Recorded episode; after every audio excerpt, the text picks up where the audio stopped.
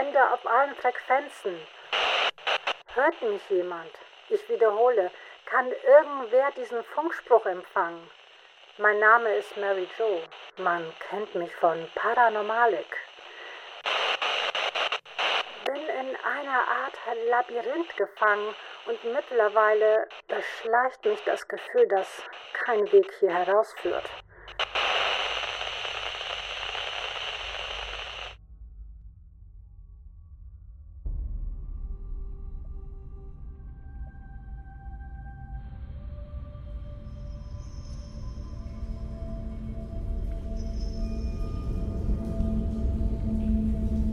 Welcher Tag heute ist, geschweige denn welche Tageszeit, kann ich nicht sagen. Ich verfüge absolut über kein Zeitempfinden mehr, irgendwo Kerben einzuritzen, um die Tage meines Aufenthaltes hier zu zählen, ergaben nachher keinen Zweck. Einfach nur sinnlos. Immer noch in diesem Labyrinth gefangen, arbeite ich mich, auch wenn nur langsam, Korridor um Korridor durch, aber diese vielen Mauern, sie treiben mich beinahe in den Wahnsinn. Es ist, als wenn sie einem immer näher kommen, um einen völlig zu erdrücken. Trotzdem versuche ich, so gut es geht, einen klaren Kopf zu behalten ich will die Hoffnung nicht verlieren, einen Weg raus aus diesem verdammten Verlies zu finden. Oder einfach nur aufzuwachen, um diesem Albtraum zu entkommen. Aber vor einiger Zeit ist etwas passiert. Etwas, mit dem ich überhaupt nicht gerechnet habe. Aber immer der Reihe nach.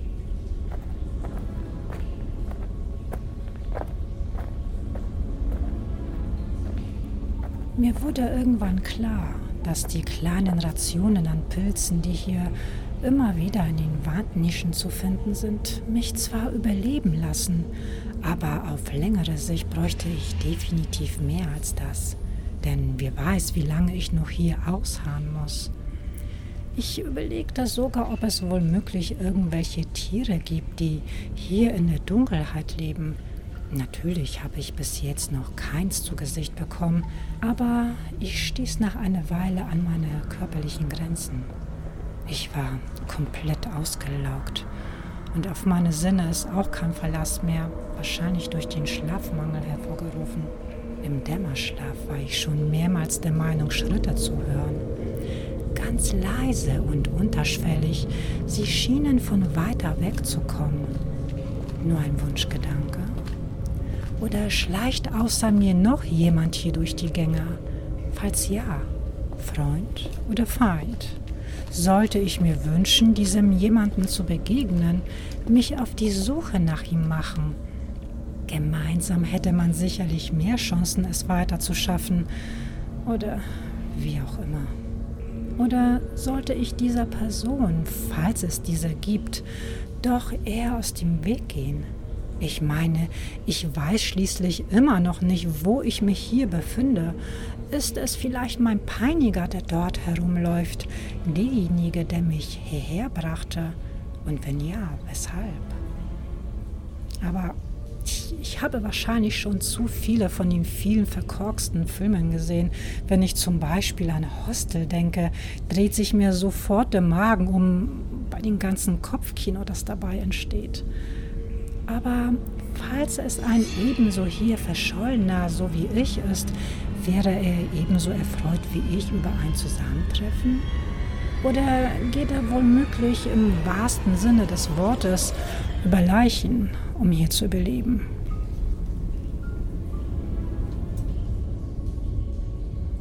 Aber dann, als ich wieder glaubte, in eine Sackgasse gelandet zu sein, geschah das Unglaubliche. Dort am Ende des Ganges befand sich ein kleiner Holzverschlag. Er ist aus alten, teilweise morschen Brettern notdürftig zusammengeschustert. An manchen Ecken sind die Latten mit Seilen zusammengeschnürt. Eine recht gewagte Konstruktion, aber immerhin. In meinem Kopf überschlugen sich die Gedanken in eine Dauerschleife. Was ist das? Wer hat es gebaut und wo ist derjenige jetzt? Also habe ich mich doch nicht geirrt. Mein Herz schlug bis zum Halse. Hallo, ist da jemand? Keine Antwort. Ich nahm meinen ganzen Mut zusammen und ging durch eine größere Öffnung, die wohl der Eingang sein sollte, vorsichtig hinein. Wie befürchtet konnte ich nicht wirklich viel sehen und nur mit Mühe erkannte ich irgendwann eine Kiste, die sich dann als ein Akkustromgenerator entpuppte. Viele verworrene Kabel lagen um ihn herum und ich versuchte als erstes herauszufinden, ob er noch Saft hatte. Mit zittrigen Händen befreite ich ihn dabei von der groben Staubschicht, die ihn bedeckte, und suchte nach irgendeinem Knopf oder irgendeiner Anzeige, die mir den Batteriestand verriet und betete, dass das Ding funktionierte.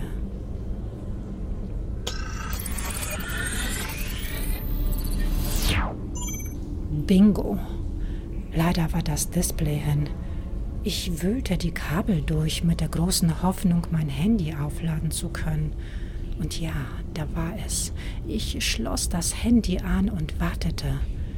War noch genug Leistung drauf, um den Akku wenigstens etwas aufzuladen? Als es endlich anging, schaltete ich als erstes die Taschenlampenfunktion ein. Das Licht sprang so plötzlich an, dass ich mich vor meinem eigenen Schatten erschreckte, als dieser langgezogen im Lichtkegel entstand. Im gleichen Moment wurde der Rest des Raumes von einer nicht durchdringlichen Dunkelheit verschluckt. Aber wie viel Power war im Generator gespeichert? Wie viel Zeit blieb mir? Ich fing sofort an, den übrigen Teil der kleinen Hütte zu inspizieren. Ich stand da, mit dem Handy immer noch am Kabel hängend und versuchte mir so schnell es ging ein Bild zu verschaffen. Es schien, als wenn schon länger keiner mehr hier gewesen wäre. Ich erblickte noch zwei weitere Generatoren in der Ecke und direkt daneben, auf einem Metallkoffer stehend, ein altes Funkgerät. Dabei bemerkte ich, dass in der hölzernen Wand dahinter ein Pentagramm eingraviert war. Ich leuchtete hektisch um mich herum und auf jeder Latte, aus denen dieses Versteck gebaut wurde, war ebenfalls eins eingebrannt. Ich schaute ebenfalls nach oben. Über mir ein Stern, mit weißer Kreide auf die Decke gekritzelt. Was hatte das zu bedeuten? Ich musste mich setzen. Ich schaltete die Beleuchtung aus. Akku sparen. Ich schloss die Augen. Diese mussten sich je wieder an die Dunkelheit gewöhnen. Währenddessen versuchte ich, meine Gedanken zu sortieren.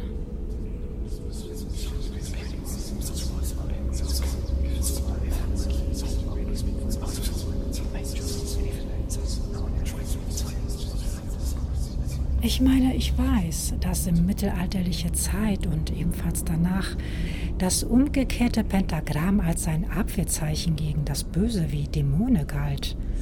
Man bezeichnet es auch als Drudenfuß, da es als Schutzzeichen gegen nächtliche Spukgeister, die Druden, angesehen wurde. Diese setzen sich dem Glauben nach auf die Brust des Schlafenden, um Albträume, Beklemmungen und Atemnot zu verursachen. Seit dem 19. Jahrhundert wird das Pentagramm auch mit Okkultismus und Satanismus in Verbindung gebracht. Ein Abwehrzeichen gegen Dämonen also. Aber hier, weshalb? Und der Stern? Aber ja, natürlich, wieso bin ich nicht gleich darauf gekommen? Der lateinische Name des Morgensterns lautet Luzifer. Luzifer. Dieser Name ist, denke ich, wohl die meisten geläufig. Er ist der Teufel, der über die Hölle herrscht und die Menschen zur Sünde verführt. Der gefallene Engel, der zu stolz war und Gott gleich sein wollte. Aber das war nicht immer so. Eine wirklich tragische Geschichte.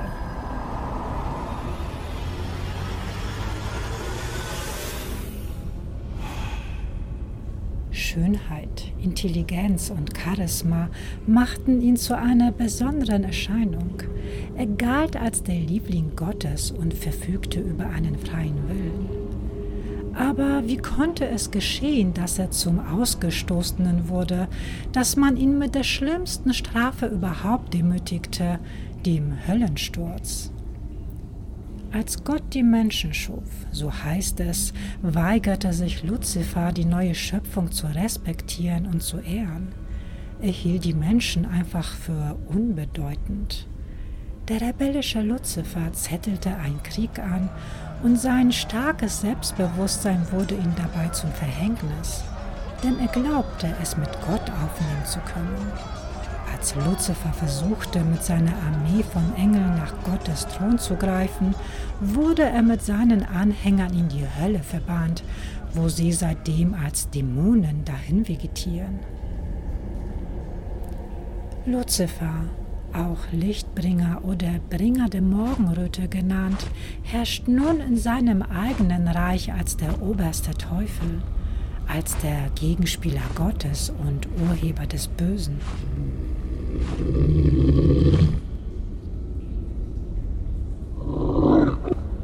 Im 16. Jahrhundert ist der Glaube an den Teufel stark verbreitet, dass er seine dämonische Gefolgschaft schickt, um die menschliche Seele auf ewig zu verdammen. Diese bösen dämonischen Geister bestimmen das Leben im Mittelalter und wurden als Verursacher von Krankheiten wie der Pest und von allem anderen Schlechten angesehen. Es war nicht bloß ein Aberglaube. Für die Menschen damals waren Engel und Dämonen real und stets allgegenwärtig. Die Dämonen, immer darauf aus, von menschlichen Körpern Besitz zu ergreifen, um böse Taten zu vollbringen, konnten jede Form annehmen und in die Menschen eindringen, ihn besessen machen oder Trugbilder vorgaukeln. Sie konnten sich in alltägliche Objekte verwandeln und jede Gestalt annehmen. Sie konnten alles und überall sein, konnten durch die Luft eingeatmet oder durch das Essen aufgenommen werden. Man war vor ihnen quasi nirgends sicher. Dämonen galten als Agenten des Teufels, die in die Körper von Menschen, aber auch von Tieren schlüpften, um sie zu verführen und zu schädigen. Man glaubte ebenfalls, dass Dämonen Winde, Stürme und vom Himmel fallenden Feuerregen erzeugen können. Und Hexen und Zauberer bezogen ihre Macht aus einem Bündnis mit ihnen. Ist jemand von einem Dämon besessen, muss dieser mit aller Macht ausgetrieben werden, mit einem Exorzismus. Dieser wurde von einem Geistigen durchgeführt. Familien und Gemeindemitglieder waren häufig dabei, um zu sehen, wie der Teufel fortgeschickt wird. Dabei versuchte man neben traditionellen Beschwörungsformeln und religiösen Riten alles, was Stress erzeugen würde bei den Dämonen, um ihn zu verjagen.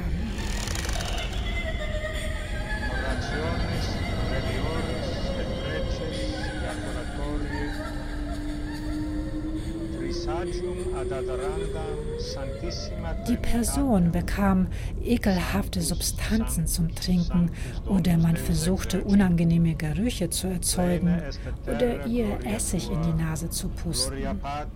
In manchen Fällen setzte man die besessene Person einer Gefahr aus, weil man glaubte, der Dämon würde den Körper verlassen, um sich selbst zu retten. Half das alles nicht, griff man zu drastischeren Maßnahmen.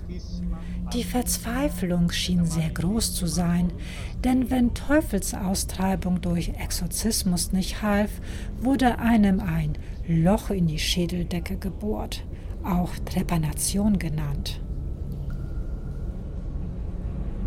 Das Durchbohren eines Schädelknochens ist nicht einfach vor allem wenn man nicht über neuzeitige chirurgische Instrumente oder Betäubungsmittel verfügt. Man mag sich gar nicht vorstellen, welche Qualen die betroffene Person durchleiden musste bei dieser Prozedur. Nachdem man die Schädeldecke freigelegt hat durch das Aufklappen von Haut und Muskelgewebe, wurde mit einem Handwerkzeug unter einem enormen Kraftaufwand eine Öffnung in den Knochen gebohrt.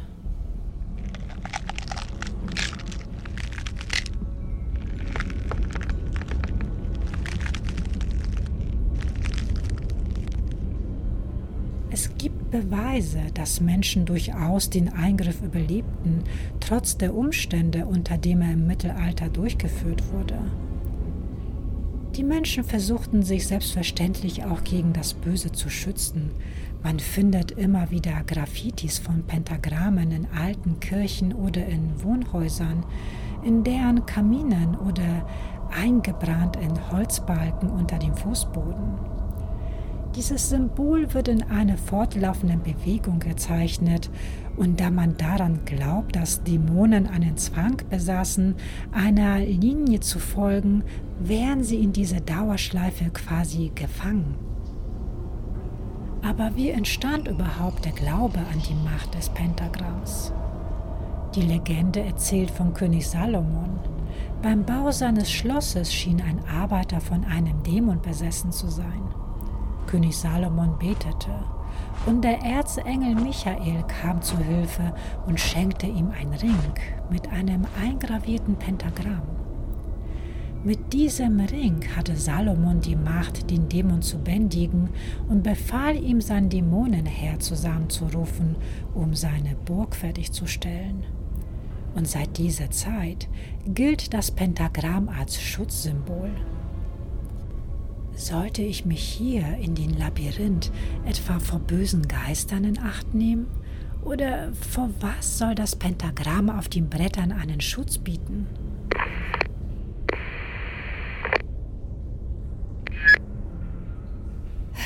Zum Glück war das alte Ding vom Funkgerät nicht defekt. Ich habe es sogar, ohne dass ich irgendetwas davon verstehe, zum Laufen gebracht. Aber es stellen sich so viele Fragen wie er diese Sachen hier äh, zum Beispiel deponiert hat und weshalb. Habe es sogar noch eine weitere Kiste gefunden. Da diese aber fest verschlossen ist, weiß ich noch nicht, was sich drin befindet. Bin aber vorsichtig. Ich weiß nicht, ob nicht doch noch jemand hierher zurückkommt und ob ich hier sicher bin. Werde mir auf jeden Fall noch die äh, anderen Stromgeneratoren genauer anschauen. Ich kann nur hoffen, dass meine Funksprüche durchkommen also, sollte es jemand hören, bleibt dran. Ich bin Mary Jo und ich sende auf allen Frequenzen.